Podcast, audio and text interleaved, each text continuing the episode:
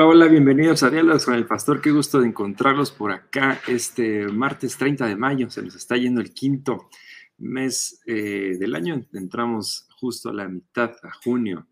Eh, nos queda todavía un día de mayo y después entramos justo a la mitad del año. Esperemos que estén todos muy bien. Eh, por ahí tenemos noticias de algunos que ya están también terminando su etapa de universidad, que están cerrando ya también sus proyectos finales y lo que les espera para esta mitad del año también será algo, algo muy bueno. Oramos por cada uno y nos da gusto saber que ya andan por ahí escribiendo, saludándonos. El domingo también pudimos ver algunos de los preguntones, entre ellos Edrey Espite y otras personas que estuvieron por acá saludando el, el día domingo, que, que, que estuvo un tema muy interesante acerca de los reyes y, cómo nosotros podemos llegar a ser herederos y orar en ese, en ese mismo sentido. ¿Qué les pareció la prédica, la enseñanza, la reflexión del domingo pasado? Platíquenos, díganos cómo les fue, si uno de sus invitados que fueron las que vinieron la semana pasada, vinieron a este, este último domingo, ¿qué les pareció? ¿Qué dijeron? Y también está por acá el pastor. Voy a dejar que también él los salude y nos diga qué, tal ha estado su semana y qué, y qué, qué, sí, qué siente que ya es junio, que ya es casi la mitad del año. Hola Joe, yo, hola amigos, como siempre todos los martes nos da mucho gusto conectarnos eh, y pues sí, se nos está pasando demasiado, demasiado rápido el año, ya estamos en el quinto mes, se nos acabó, estamos casi entrando a la mitad y qué hace que estamos pues celebrando el, las fiestas del año nuevo y de diciembre y todo eso. Bueno, ahora ya estamos a mitad del año y pues contentos por todo lo que se viene. De hecho, estábamos eh, haciendo cuentas el sábado para la gente que va a ir a Israel en el mes de septiembre, en el mes de agosto septiembre, que ya solamente nos quedan dos juntas, se veía eso tan lejano eh, para la gente que ve en noviembre le quedan cuatro juntas, pero todos es, ya se va acercando todo eh, hacia el fin del año, así que hay que empezar a preparar un montón de cosas más. Contentos también de que ya mucha gente nos esté escribiendo. Recién inició la transmisión, luego, luego tuvimos algunas intenciones de oración, peticiones, saludos, preguntas. Así que nos da gusto que estemos todos reunidos eh, hoy en la mañana estuvimos con la Alianza de Pastores de Tzapán y, los pudimos invitar también para que se vengan el 12 de julio a ver The Chosen y que ese día pueda ser un día hermoso, un día bonito. Y, vamos a emprender por acá una jornada de 40 días de ayuno y oración también por Atzapán entre todas eh, las iglesias que formamos parte de este municipio. Así que se vienen también días intensos en muchos sentidos y, poco a poco les iremos dando a conocer muchos de los proyectos que tenemos. Así que, pues, si quieres yo iniciar orando, en lo que ya algunos preguntones empiezan a escribir preguntas como que le tienen miedo al juicio por lo que veo en las primeras preguntas, entonces Vamos a ver qué, leemos. Yo, yo, no he leído nada de lo que han escrito. A ver, a ver cuáles leemos. Señor, gracias por, gracias por esta, por esta tarde, por lo que hoy ha tenido. Gracias porque hoy está el clima caliente y nos regalas el calor. Te pedimos que el resto de la tarde y lo que falta de la semana tú bendigas a cada una de las personas que están conectadas eh, junto con nosotros. Bendice sus proyectos, sus trabajos, sus escuelas, sus casas, a sus familias Cualquier cosa, Señor, lo ponemos en tus manos para que sea bendecido y multiplicado. Y te pedimos que durante esta tarde podamos encontrarte, que podamos aprender algo diferente acerca de ti. Y gracias por darnos la oportunidad de, abrir este espacio para, platicar entre, entre los hermanos y amigos que somos. En el nombre de Jesús. Amén. Bueno, muy bien. Vamos a ver quién nos saluda por acá. Está Cristina Méndez. Dice, excelente tarde. Uh, Edrey, sin decir aguabá, nos dice, ¿qué significa que Dios se reirá y se burlará de los impíos? ¿Qué significa que los malignos se apartarán de nosotros porque Dios ha escuchado nuestro ruego en el sentido físico? ¿Qué quieres decirle a, a Edrey, que hoy, hoy, anda, hoy lo siento un poquito juzgón. ¿Qué puedes decirle al joven Edrey?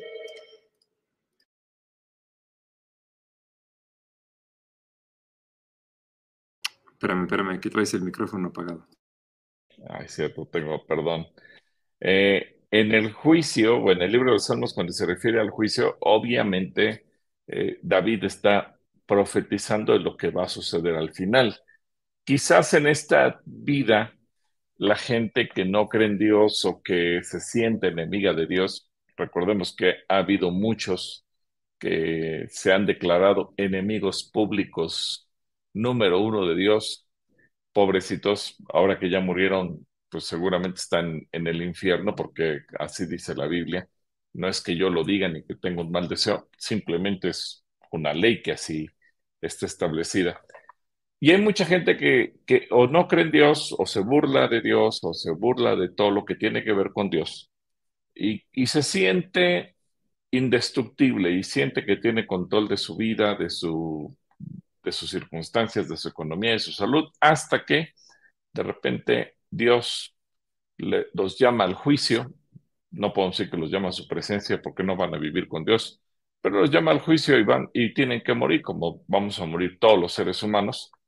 Pero evidentemente que ellos en lugar de entrar al lugar de reposo a, disfrutar de la presencia de Dios, van a entrar al lugar de juicio. Y, no es que Dios se burle. David lo dice de una manera eh, como una figura retórica para darnos a entender que al final no importa lo que el ser humano haya hecho en contra de Dios, de todos modos se va a cumplir la voluntad de Dios.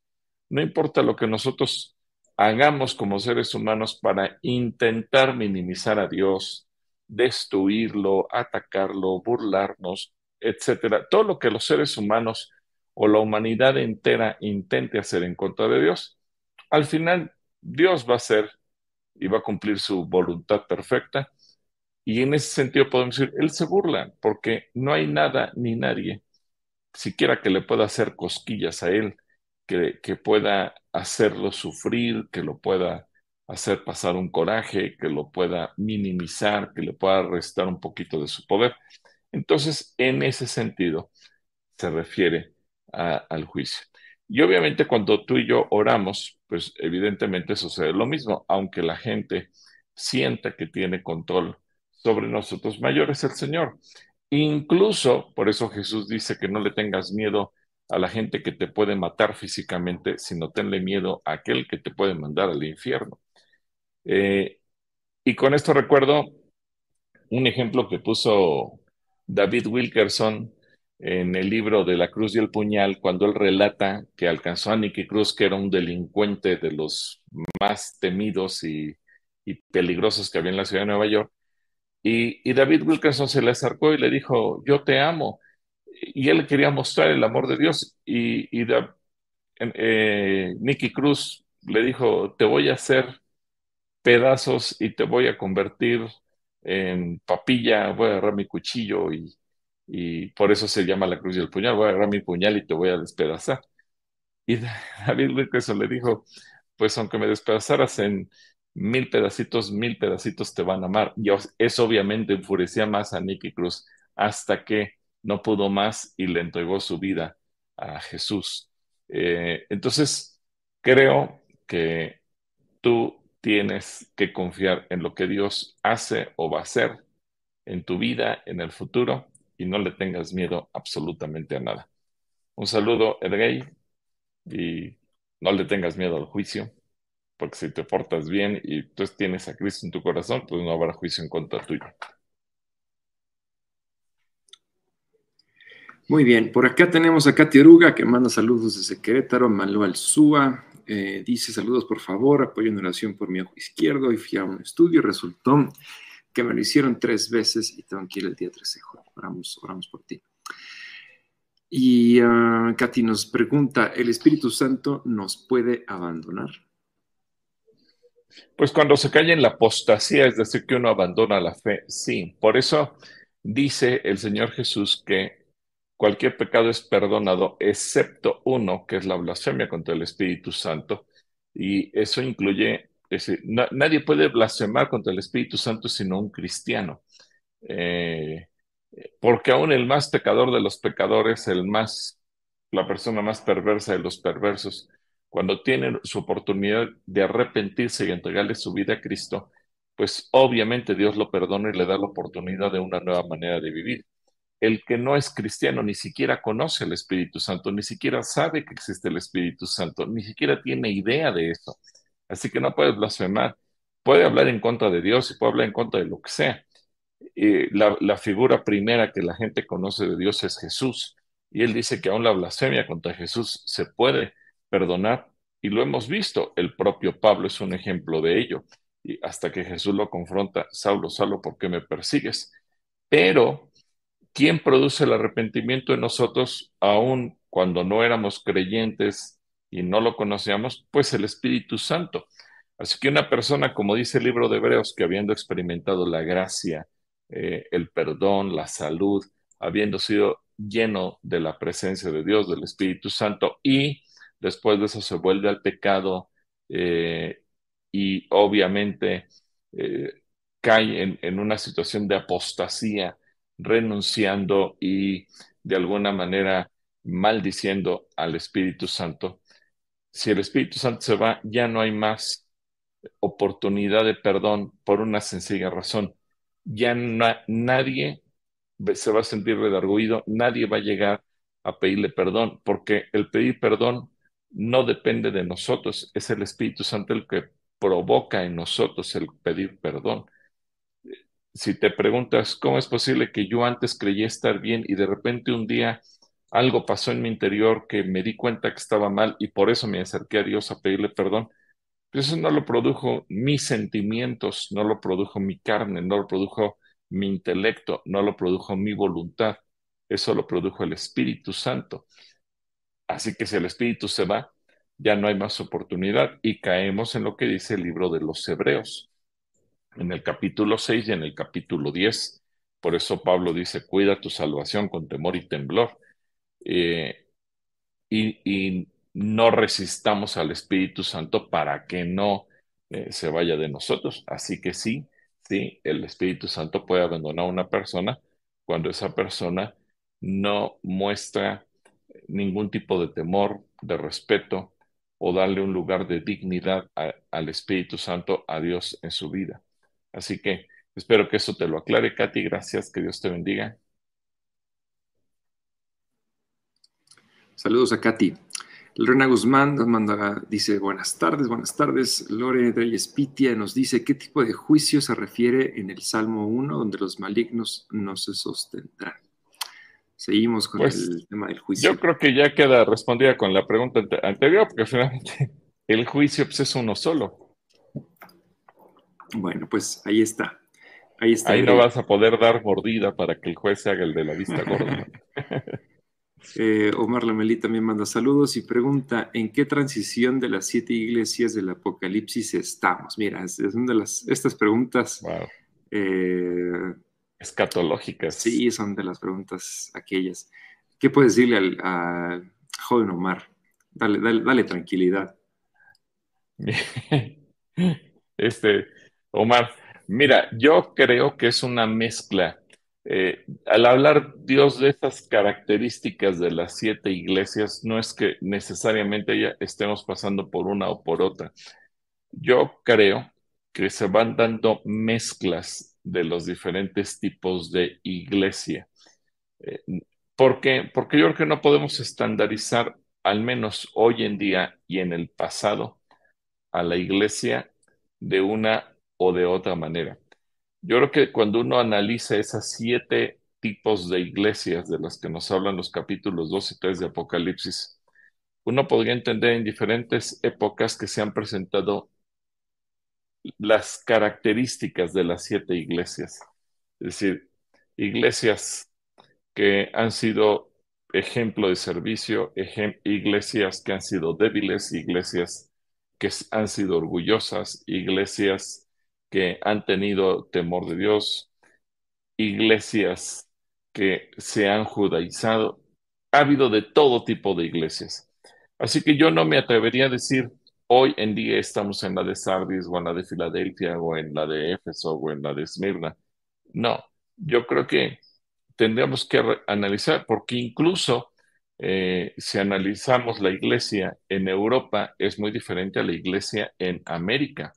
Y la iglesia en Estados Unidos es muy diferente a la iglesia en México. Y la iglesia en México es muy, diferente a la iglesia de Guatemala, que es nuestro país vecino y casi, casi tenemos la misma cultura y las mismas raíces eh, mestizas. Y, y muy diferente a la iglesia de Cuba y muy diferente a la iglesia de China y muy diferente a la iglesia de Corea. Entonces, yo creo que hoy en día, si quisiéramos hablar o, estandarizar a la iglesia del año 2023 en una sola, eh, que significa que tenemos una visión muy obtusa, es decir, muy cerrada. A lo mejor yo estoy pensando en mi mundo, en mi contexto, en mi congregación, en mi ciudad, o en mi estado de la República y no estoy pensando a nivel global. Es más, hoy en la mañana, repito, estuve con la, en la Alianza de Pastores y yo creo que si comparáramos las iglesias simplemente que existimos en Atizapán de Zaragoza, cada una encajaría en un modelo diferente. Así que es muy complicado que nosotros nos convirtamos en jueces y digamos, eh, la iglesia está pasando por tal y esta iglesia es tal. Ahí ah, se, tendría que comparar o aplicar la parábola del trigo y la cizaña, que dice que el Señor que, el trigo crece, pero al mismo tiempo crece la cizaña. Y recuerda que cuando los ángeles vienen y le dicen, Señor, ¿quieres que arranquemos el trigo? Y el Señor dice, no, déjenlo que crezca, porque si por podar la cizaña van a echar a perder también el trigo. Y yo creo que eso sucede ahorita y ha sucedido en todas las épocas de la iglesia. Y por eso yo no me atrevería a constituirme en juez de la iglesia, viendo que la iglesia es tan diversa, tenemos características tan distintas y a lo mejor para, en algunos casos, para todo tipo de gustos, para todo tipo de culturas, para todo tipo de generaciones o de edades. Entonces, el único que puede y tiene la autoridad para juzgar a su iglesia es Él, porque Él es la cabeza y Él la levanta. Y, recordemos que Dios es multicultural, el Señor es multifacético, porque a lo mejor lo que a ti o a mí no nos gusta, a Dios le gusta en otro lugar. Yo recuerdo cuando íbamos a Cuba, y ahí la, música era muy guapachosa, eh, como suele ser la música en el Caribe, y muchas personitas que iban de Calacoya decían, ay, pero la alabanza no me gustó. Pues la alabanza no es para ti, la alabanza es para Dios. y, y en cada iglesia van a alabar a Dios según su contexto, su entendimiento, y eso es lo bonito. Y, y, el error, repito, es que queremos estandarizar a la iglesia en nuestro gusto, en nuestro perfil, en nuestra visión, pero Dios es más que eso. Así que, eh, Omar, buena pregunta, pero yo no me atrevería a constituirme en juez y decir, esta iglesia se representa a Sardis o a Teatira o a Esmirna. No, porque creo que eso solamente le corresponde al Señor. Bueno, pues ahí está, Omar. Saludos. Eh, por acá Abigail nos dice, saludos Pastor, eh, Pastor Gil y Joe, y un saludo a Teófilo, la oveja. Ah, la ovejita. ¿Tú tienes noticias de Teófilo? ¿No lo han convertido en barbacoa todavía? Pues no nos han dicho, pero vamos a investigar a ver si sigue, sigue vivo el, buen Teófilo. bueno, saludos, saludos Abigail. Lo bueno es que ya em, tengo una foto con Teófilo. por ahí está, yo no alcancé la foto. Espero que no me la encuentro en el puesto aquí de, los domingos. Dice Yahan, saludos, ya el jueves me toca mi primer quimioterapia, pido sus oraciones. Seguimos orando por ti, Yahan. Eh, Mauricio de la Cruz dice abrazo con cariño. Ah, mira, es Mauricio eh, Camacho, más que se pone. Ah, sí. Un saludo para el buen Mau. Un Tengo pendiente una entrevista con él. Sí, exactamente. Eh, Elizabeth Velázquez manda saludos, Paulito Neria también por acá nos dice, Dios le llene de bendiciones a usted y a sus familias, gracias Pueblito igualmente. Abigail dice, por fin puedo verlos de nuevo al 100, gracias a Dios, ya estoy en casa. Qué bueno, bienvenida a tu casa, Abigail, qué bueno que estás por ahí. Lorena nos dice, les quería pedir que si oran por mi mamá, porque la van a operar mañana de su ojo para bajarle la presión de sus ojos.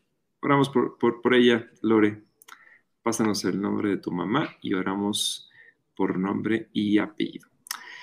Em, y Jahan por acá te pregunta, ¿el diablo sabe cuando hablamos en lenguas? ¿Sabe lo que hablamos? No lo sabe, buena pregunta, porque acuérdate que este es un lenguaje espiritual que nos conecta directamente con el Espíritu Santo. Y, qué buena pregunta, porque a lo mejor el, diablo entiende cuando tú y yo oramos en, nuestro, en nuestra lengua materna. No importa si una persona es, está hablando en ruso, en checoslovaco, en chino, en árabe, en hebreo o en español. Al final el diablo lo entiende pero las lenguas espirituales no, porque son las lenguas que habla el Espíritu Santo. Y esa, recuerda que ahí es el Espíritu Santo intercediendo por nosotros con gemidos indecibles y el diablo no tiene acceso a ello. Así que en ese sentido, cuando tú ores en lenguas, puedes orar tranquilo. Es como, vamos a ponerlo en lenguaje moderno, lenguaje actual. Cuando te dice WhatsApp, o las otras aplicaciones que tus mensajes están encriptados de extremo a extremo, es decir, solo sabes lo que tú escribes y a quién se lo escribes, a quién le ve el mensaje, pero si alguien en medio pretende interceptarlos, capturarlos, boicotearlos, robárselos, la encriptación protege de eso. Y digamos que cuando tú y yo oramos en lengua, oramos en un lenguaje encriptado entre el Espíritu Santo y nosotros, de tal manera que nadie puede robarse esas palabras. Un saludo, mi querido Yahan, y vamos a estar orando por ti para que tú esta primer quimioterapia la pases con eh, de victoria en victoria y nos des testimonio de que el Señor te fortalece. Oramos por ti, Yahan. Natalia Sitle, Shalom. Mauricio de la Cruz dice, para usted, ¿cuáles serían las 10 aportaciones científicas en el libro de Job? Ándale, esa pregunta está compleja déjame estudiar, déjame, ahorita, ahorita, recordar de memoria las 10 aportaciones, perdón. Mira, ¿Qué pasó, Mauricio? Nos, la pones bien complicada. yo, creo que, sí hay muchas aportaciones que da, pero no recuerdo ahorita eh, todas, pero si me das permiso la próxima semana, con mucho gusto te respondemos cuáles son esas 10. Vale la pena eh, estudiarlas, sí, porque además eh, incluso dan nombres de las constelaciones que la, propia ciencia ha adoptado. nos habla de tantas y tantas verdades científicas que después el ser humano, con todos los avances científicos modernos, vino a corroborar y a darse cuenta que son ciertas, pero eh, ahorita si me das oportunidad, quisiéramos mejor enumerarlas y con mucho gusto la próxima semana te las platicamos. Un saludo, Mau, que Dios te bendiga. Víctor eh, nos manda saludos, te mandamos un abrazo, Víctor, hasta donde quiera que andes. A ver dónde anda, ¿no? Si en California o en Florida, porque o ya lo movieron de estado. Pues anda entre California y Florida, ahí en uno de esos está. En alguno de esos. De costa a costa. Lorena Guzmán, eh, ah, ya lo leímos. Dulce Tobar también por acá nos manda, nos manda saludos. Laura Ortiz también, buenas tardes. Eh, la Yaya nos manda saludos, Salvador y Anita Sierra, les mandamos abrazos. Carla Mendiola también, bendiciones para todos. Así también nos dice Sandra Carrillo. Y Carla Mendiola dice, quisiera pedir oración por mi sanidad en sistema nervioso y muscular, así para mi esposo Uriel, su vista sea restaurada al 100% en el ojo izquierdo. Mira, hoy tenemos, qué interesante, tenemos eh, varias intenciones de oración por la vista, por los ojos. Eh, vamos, vamos a estar orando, orando por eso. Sí, varias, intenciones tienen que ver con eso. Nancy Toledo dice, el Espíritu Santo aparece en el Antiguo Testamento, actuaba en las personas en ese tiempo como ahora. Sí, sí aparece en el, en el Antiguo Testamento y de hecho la gente que está viendo nos puede citar algunas escrituras, pero básicamente desde Génesis 1 en la creación, ahí ya ves al Espíritu Santo actuando.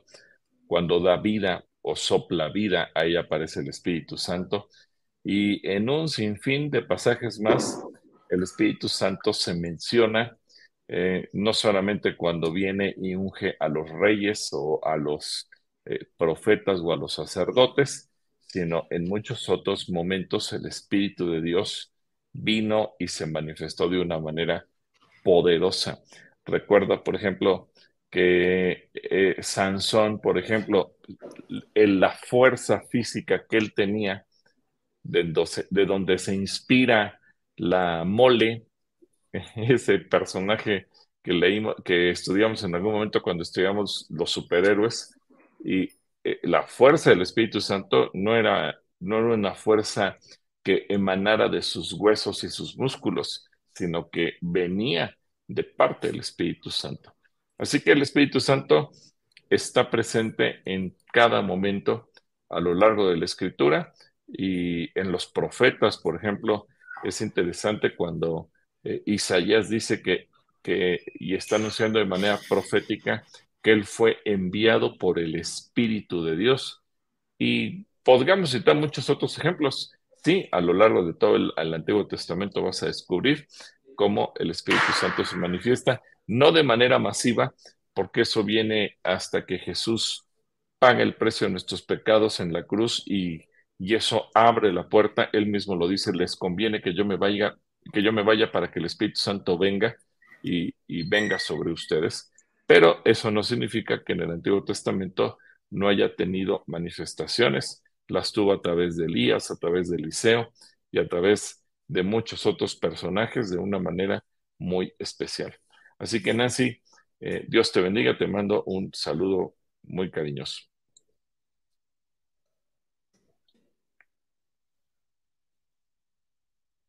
Saludos para Nancy.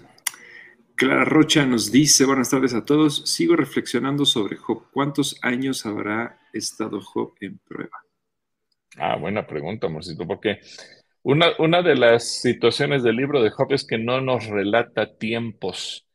Eh, es decir, después nos, nos traslada muy al futuro, cuando en el capítulo 42 Job es restaurado y ya nos habla de que tuvo a sus hijos y a sus hijas y que las hijas eran muy hermosas.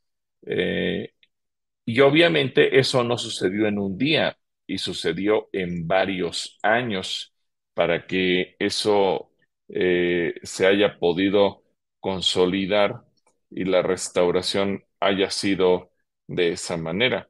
Eh, simplemente cuando dice eh, el versículo 12 que el Señor lo bendijo y su posterior estado fue más grande, dice, tuvo siete hijos y tres hijas. Tan solo ahí suponiendo que hubiera tenido de hijo por año, hubieran sido 10 años. Pero, y luego dice el versículo 15, y no había mujeres tan hermosas como las hijas de Job. Eso no lo puedes decir de una bebé. Seguramente ah, estamos hablando por lo menos que habrán llegado a su mayoría de edad, y la mayoría de edad en la Biblia, acuérdate que son 20 años.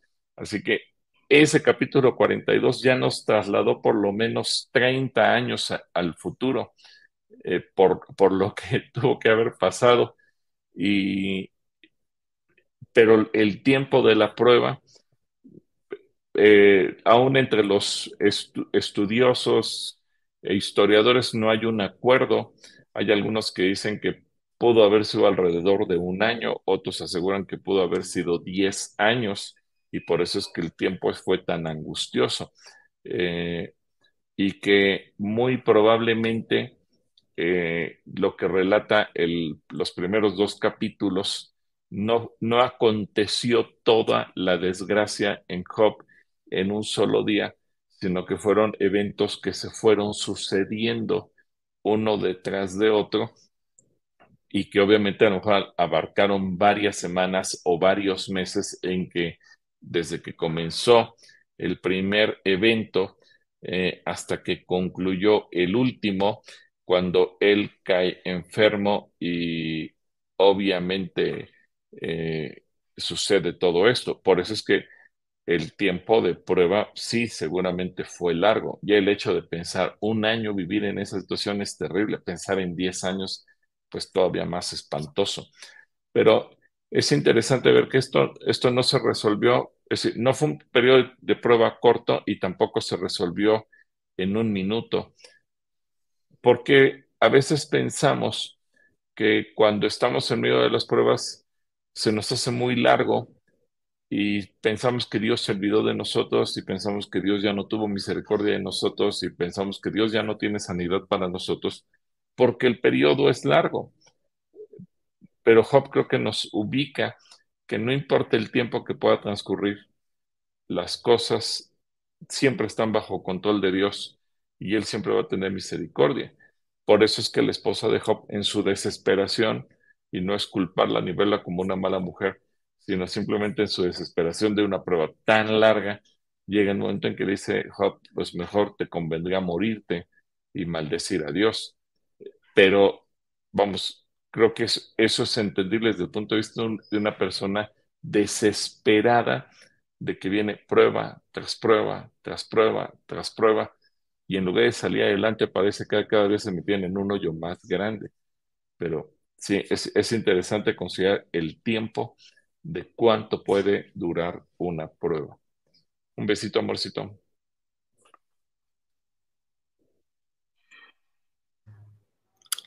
Yo también le mando, le mando besitos. Eh, Lulú Pérez nos dice, esta imagen que les comento ha sido heredada de generación en generación, ya tienen un, velas, ah, bueno, no sé.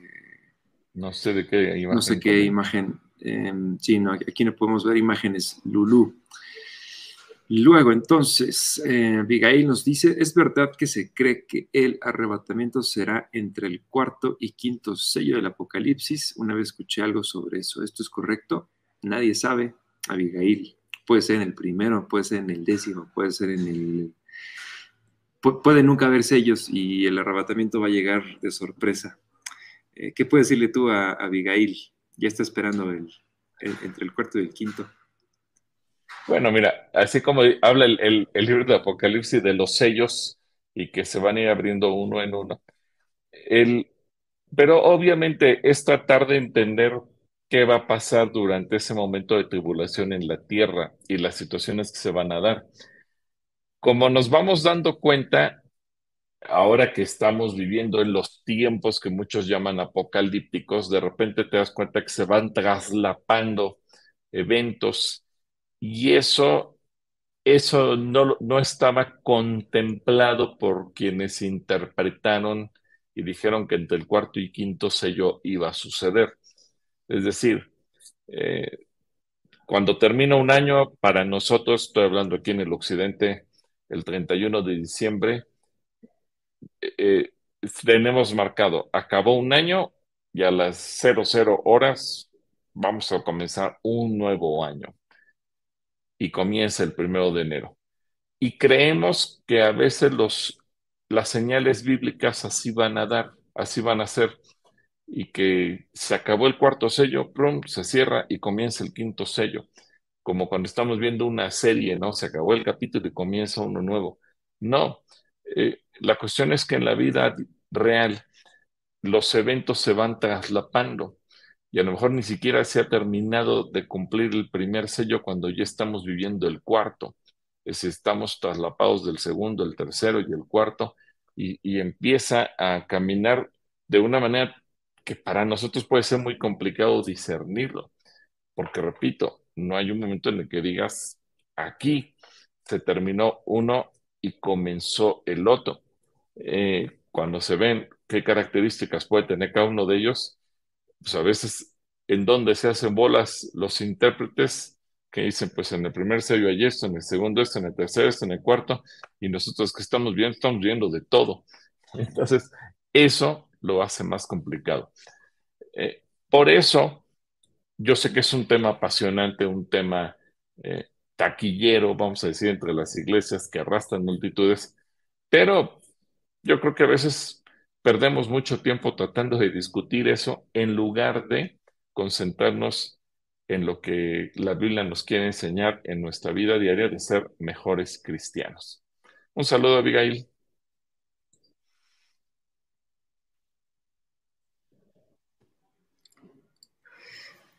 Por acá Lorena nos pregunta, ¿algún libro que me recomienden para leer sobre el poder del Espíritu Santo? ¿Qué libro ¿Algún libro?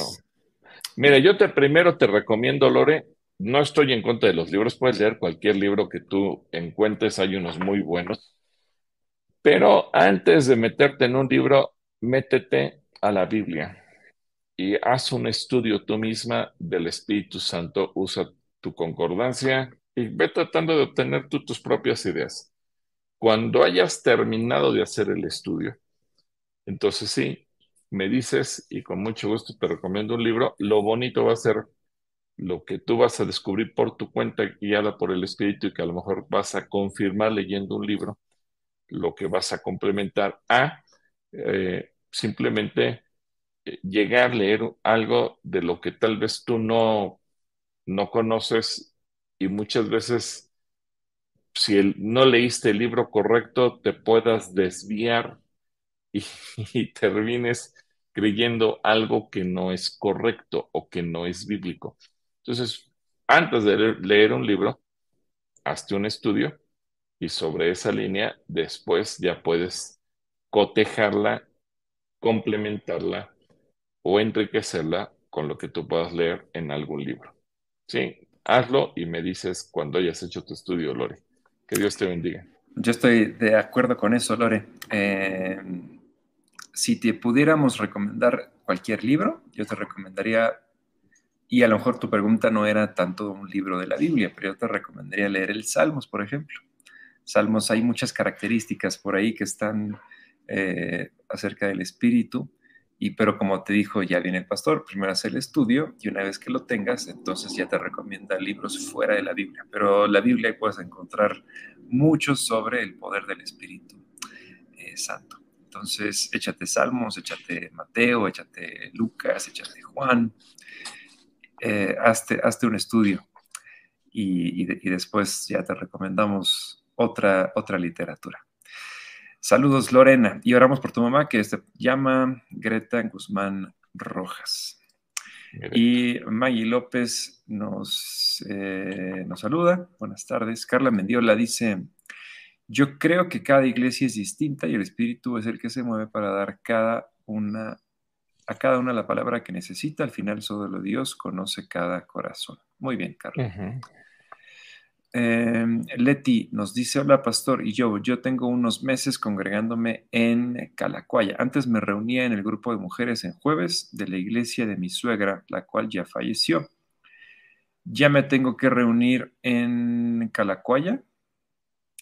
Bueno, pues si llevas algunos meses y te has sentido cómoda y te gusta y te queda cómodo, te queda cerca, te queda conveniente, te gusta, Puedes venir al grupo de mujeres, aquí también tenemos los jueves, eh, de nueve y media a once y media. Tenemos también los domingos, en las mañanas a las 10.30, tenemos los cursos.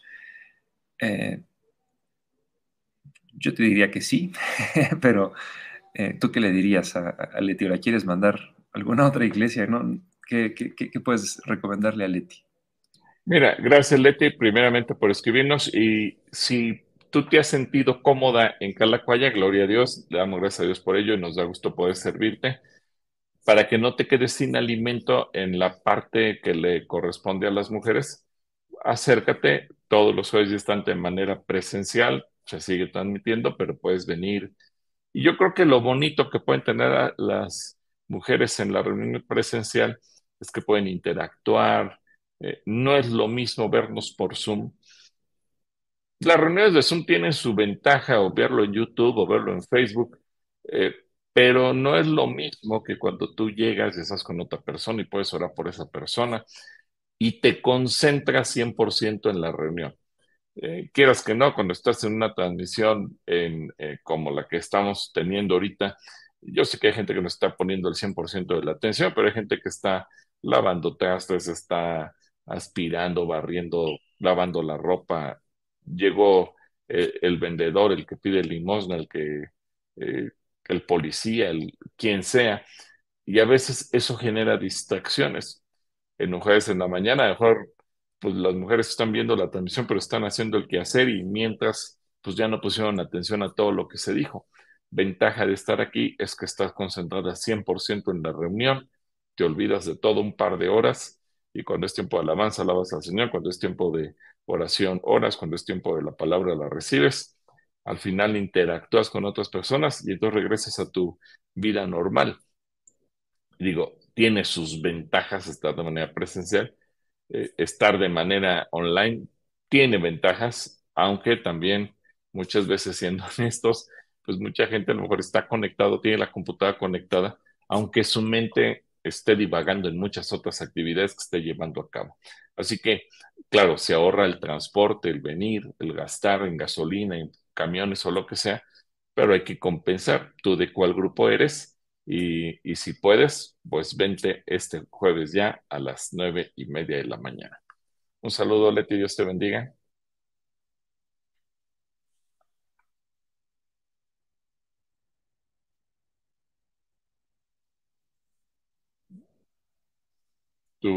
David Martínez dice, buen día, los, Dios los bendice. Siempre es una bendición escucharlos. Te mandamos un saludo, David.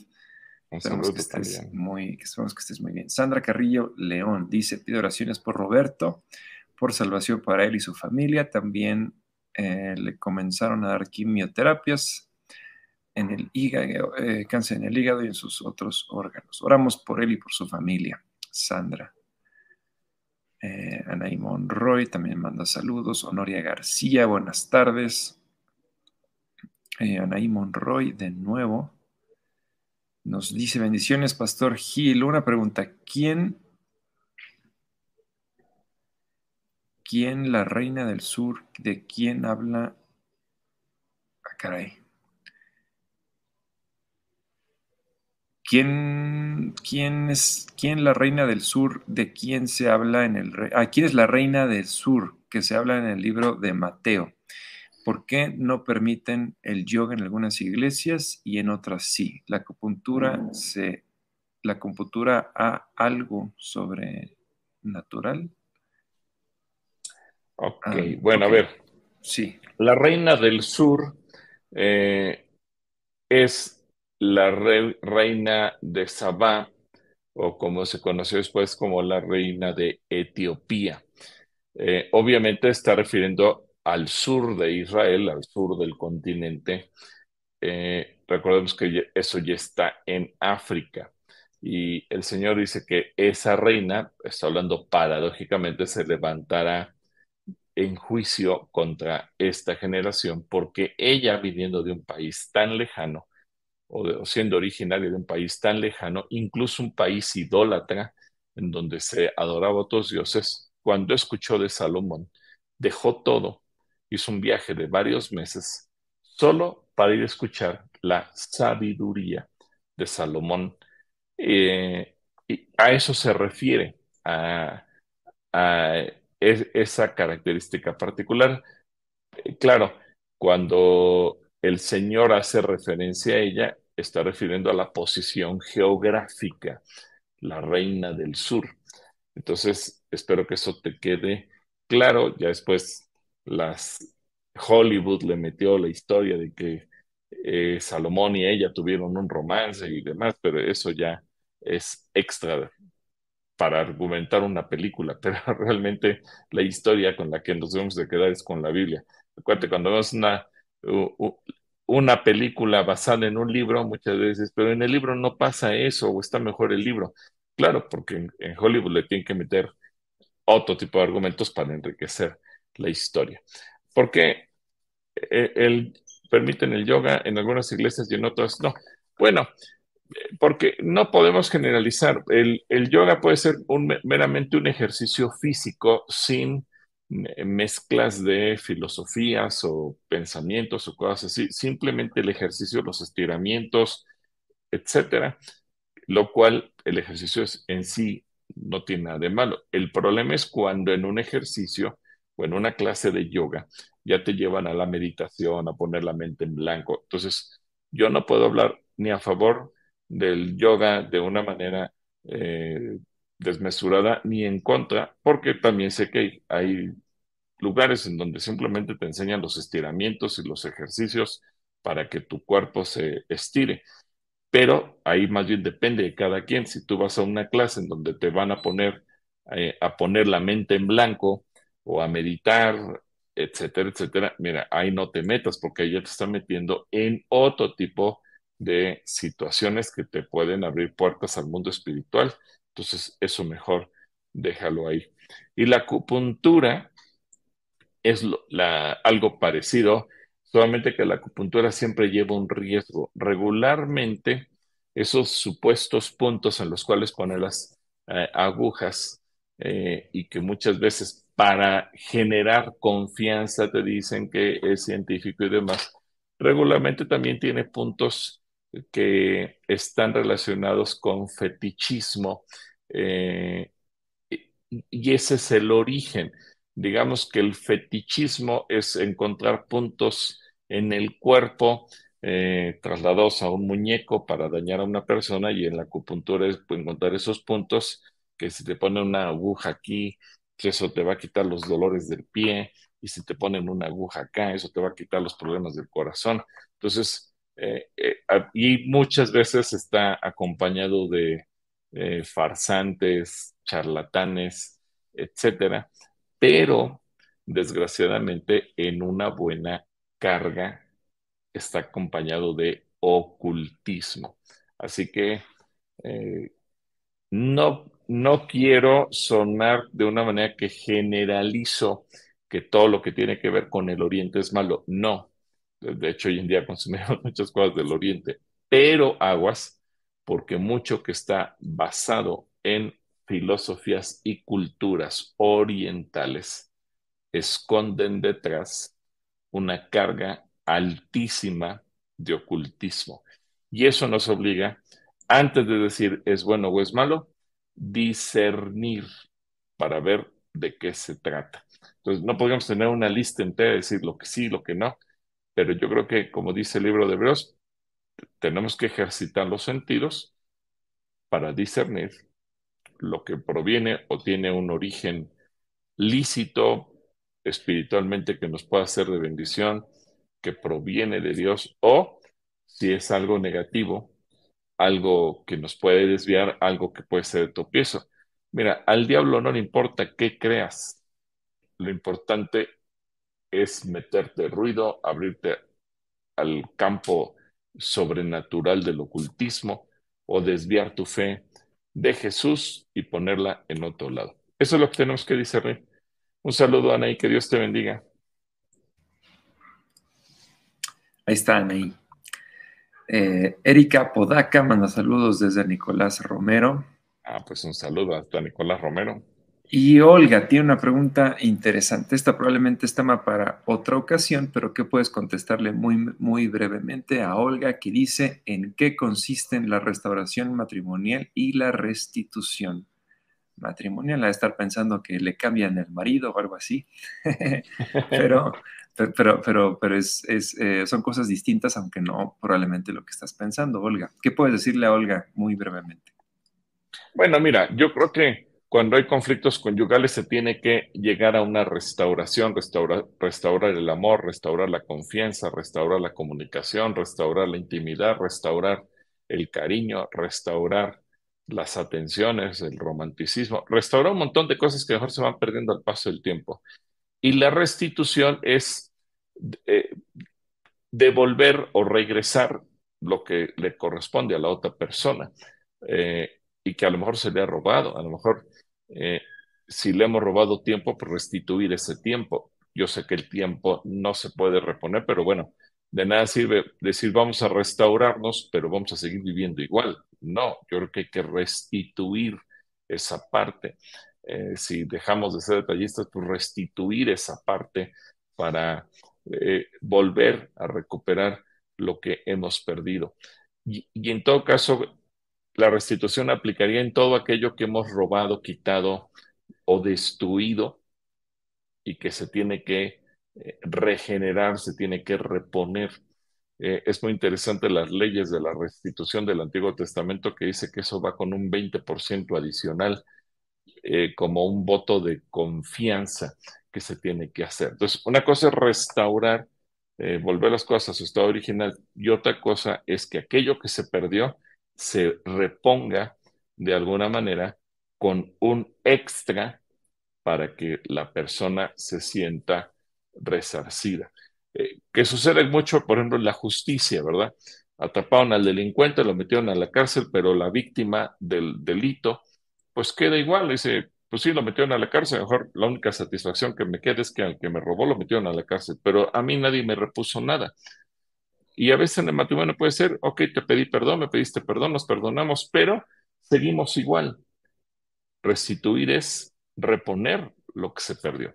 Entonces, cualquier cosa, pues llámanos para alguna consejería. Si no te atiendo yo, te puede atender cualquiera del equipo pastoral para cualquier seguimiento a nivel conyugal. Un saludo, Olga. Que Dios te bendiga.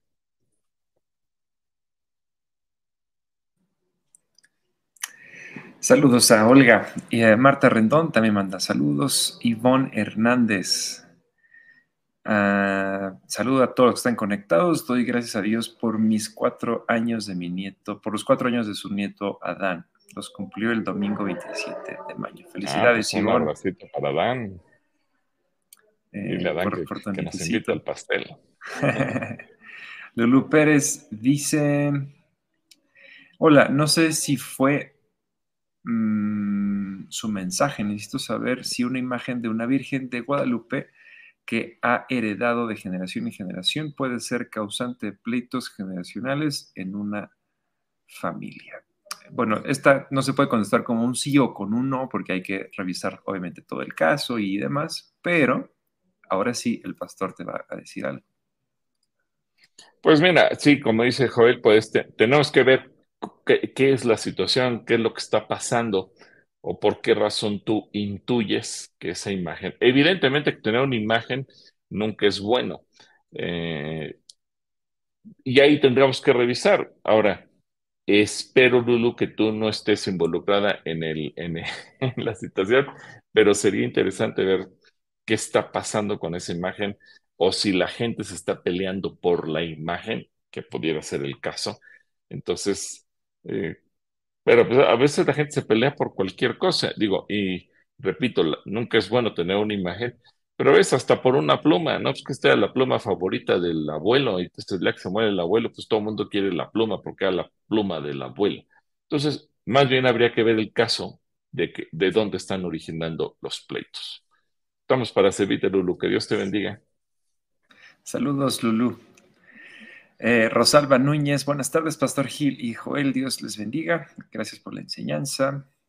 Y nos escribe desde Chimalhualcán, en Estados Unidos. Ah, y hasta el otro lado del Estado de México, más lejecitos. Saludos a Rosalba.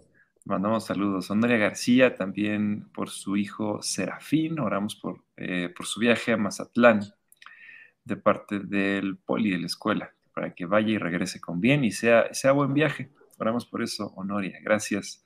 Que se, compra unos, se come unos camaroncitos allá en o las altas en Mazatlán.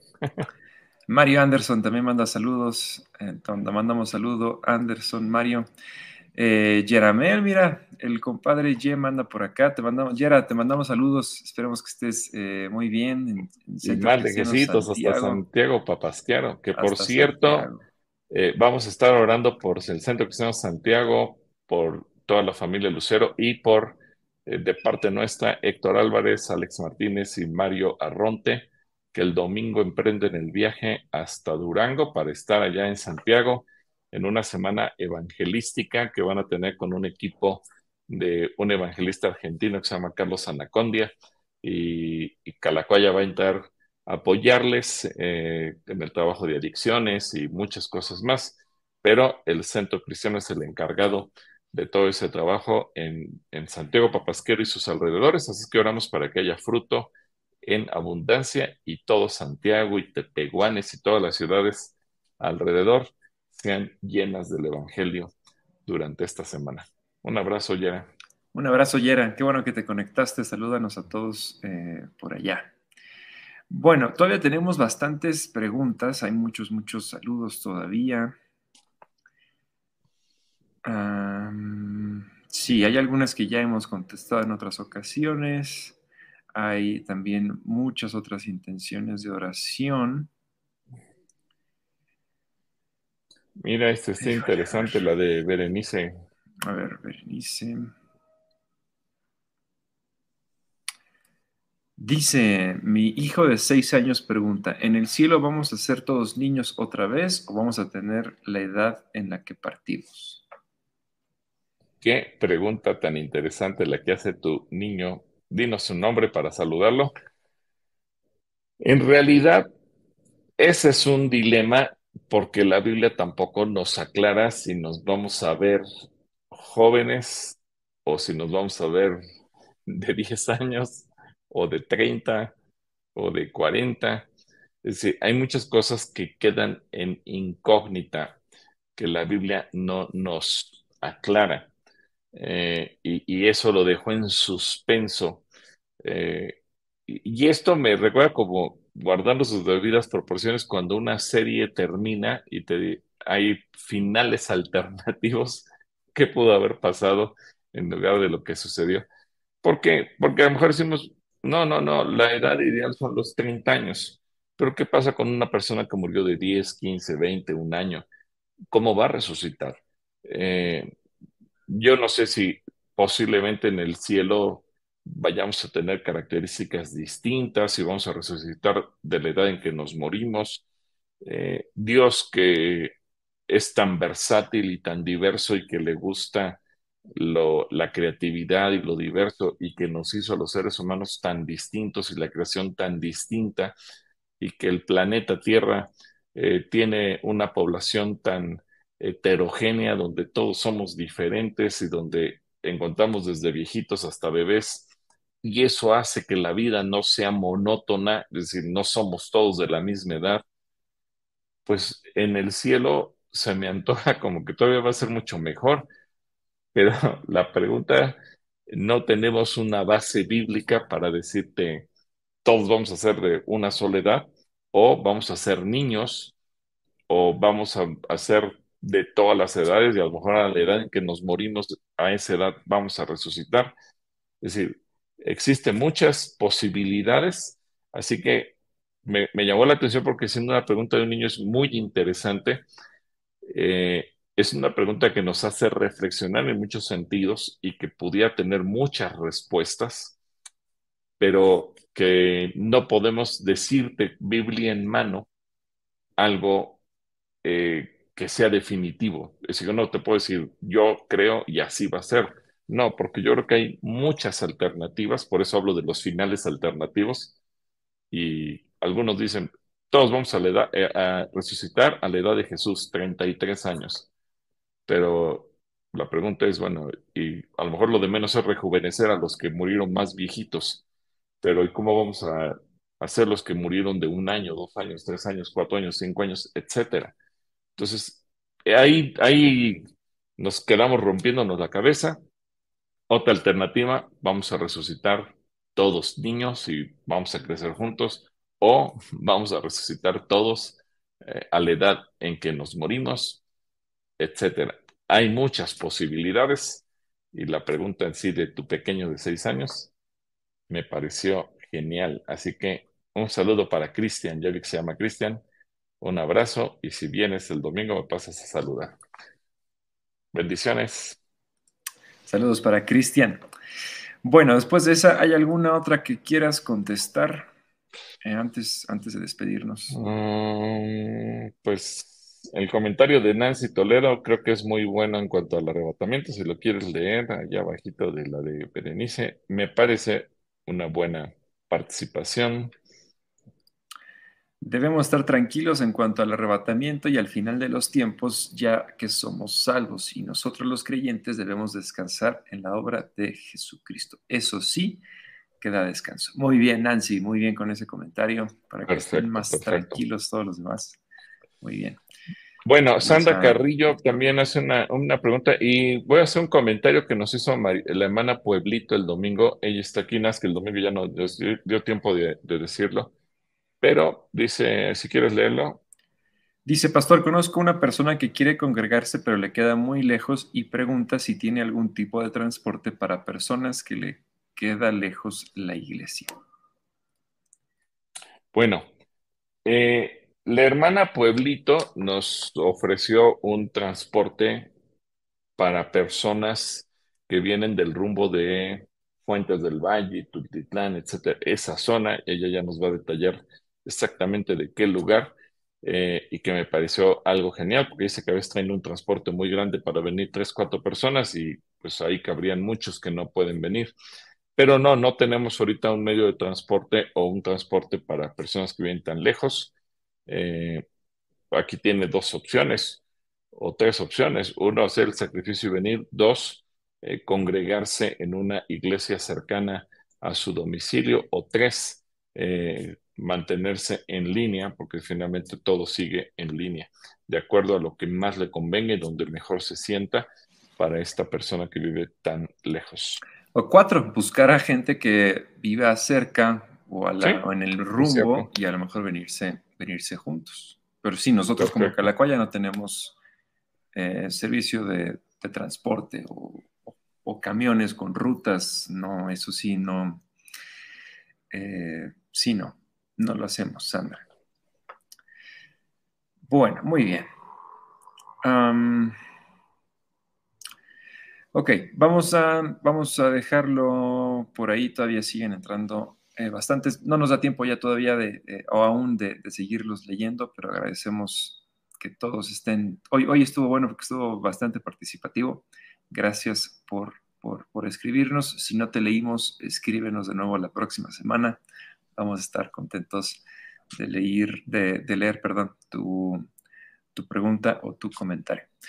Bueno, pues vamos a orar por las eh, distintas intenciones que nos han puesto, las que alcanzamos a leer e incluso las que no leímos en pantalla, también oramos por ellas. Vamos a pedirle al pastor que nos ayude a orar por ellas. Claro que sí, y vamos a estar en oración por todas estas intenciones que llegaron, Señor.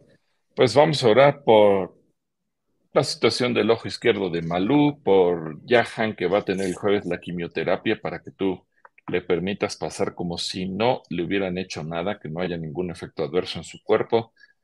Oramos por Greta, la mamá de Lorena, por el problema que tiene con sus ojos, por la sanidad de Carla, por la vista de Uriel, por la salvación y sanidad de Roberto que te pueda conocer y en medio de este cáncer tú te glorifiques y lo alcances a él y a su familia, por Serafín y el viaje que era Mazatlán, por Ivón, bueno, por Aurora, la abuelita de Ivonne, que tiene problemas con su rodilla, por Cristina, eh, la abuelita de Abigail, por su corazón, que está en este momento lleno de amargura, por la salvación del matrimonio de Giovanni y Monse, y por el Centro Cristiano Santiago, por la actividad evangelística que van a tener eh, toda la siguiente semana, para que tú traigas fruto de salvación, de conversión, y tú te muevas de una manera sobrenatural.